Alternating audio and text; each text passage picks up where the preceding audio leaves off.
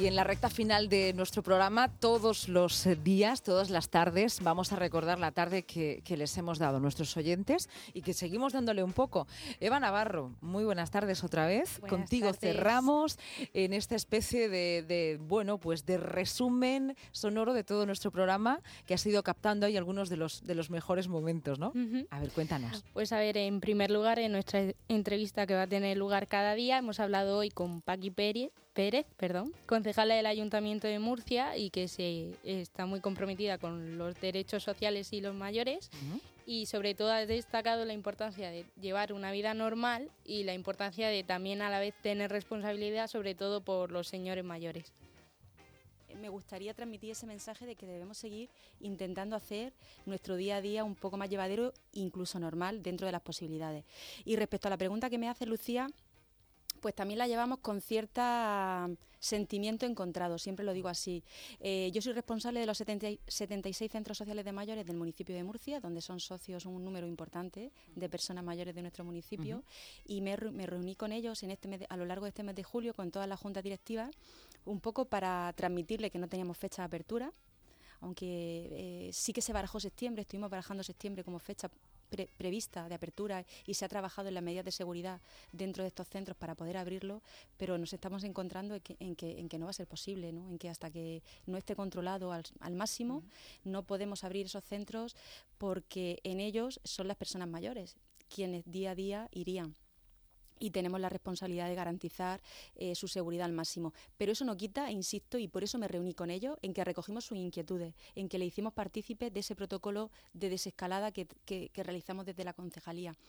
Y ellos mismos fueron los que nos transmitieron que tuviésemos tranquilidad, que ellos preferían estar en casa. Si algo está quedando claro este mes de julio y agosto es que las personas mayores son, están siendo muy, muy responsables, incluso son ellas mismas las que a veces eh, le dicen a, otro, a otras personas, a otros más jóvenes, eh, que tienen que cumplir las medidas de seguridad, porque yo creo que lo pasaron tan mal durante el confinamiento y vieron, eh, vieron vieron tan de cerquita a sus compañeros, a gente de su edad, lo que estaba sucediendo, que nos están transmitiendo, lo hicieron y nos están transmitiendo una, una responsabilidad que es digna de coger y de que le hagamos caso a todas las personas.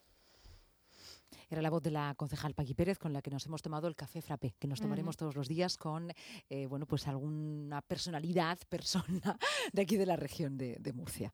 Venga, cuéntanos. Pues siguiendo a Paqui, ha, intervenido nuestro compañero José Antonio Vera con su entrevista a Fernando Velda, portavoz e investigador de la EMED, y ha hablado sobre el estudio mm, de cómo el virus, el coronavirus, se resiente con la calor, pero no es lo único que ha hecho que en la región haya menos casos.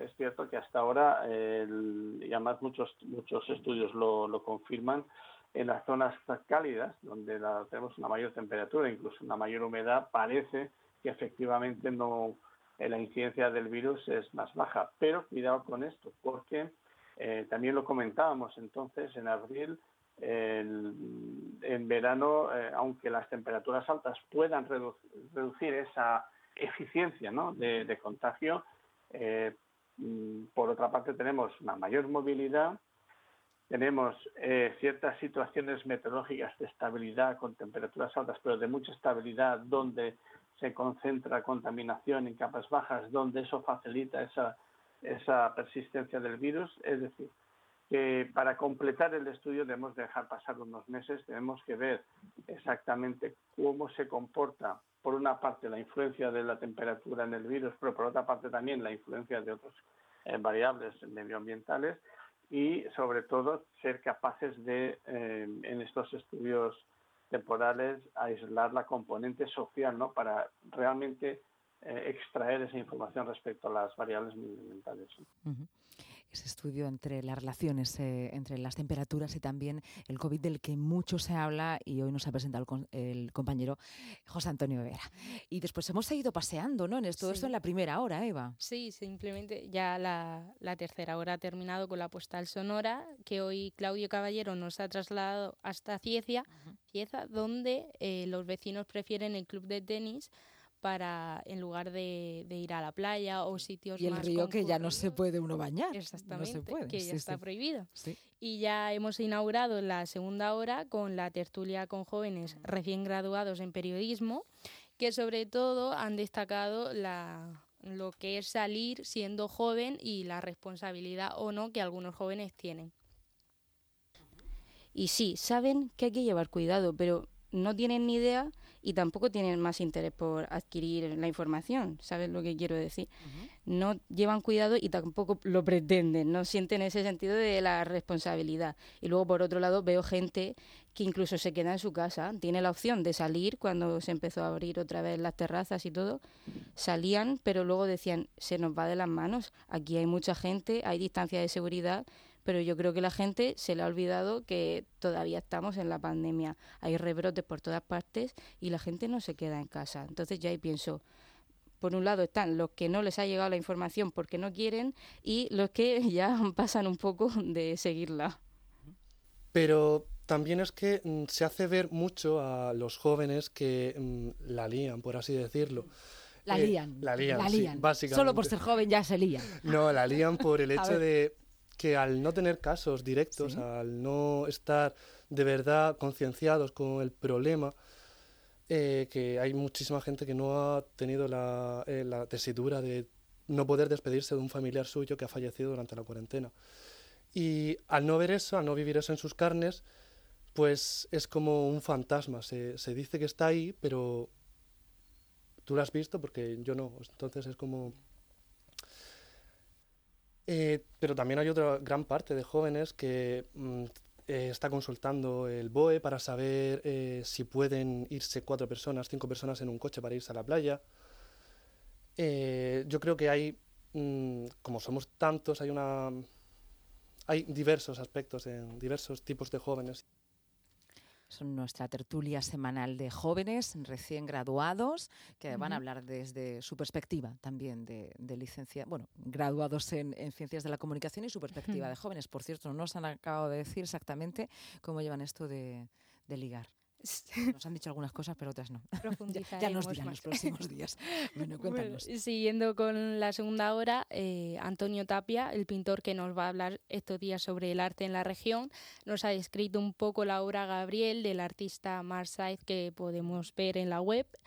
Y empezando ya la tercera hora, eh, hemos conseguido hablar con Gaspar Miras, el alcalde de Mazarrón, justo al terminar la reunión sobre eh, el rebrote en Mazarrón, en el que sobre todo han destacado la creación de un comité de seguimiento de positivos.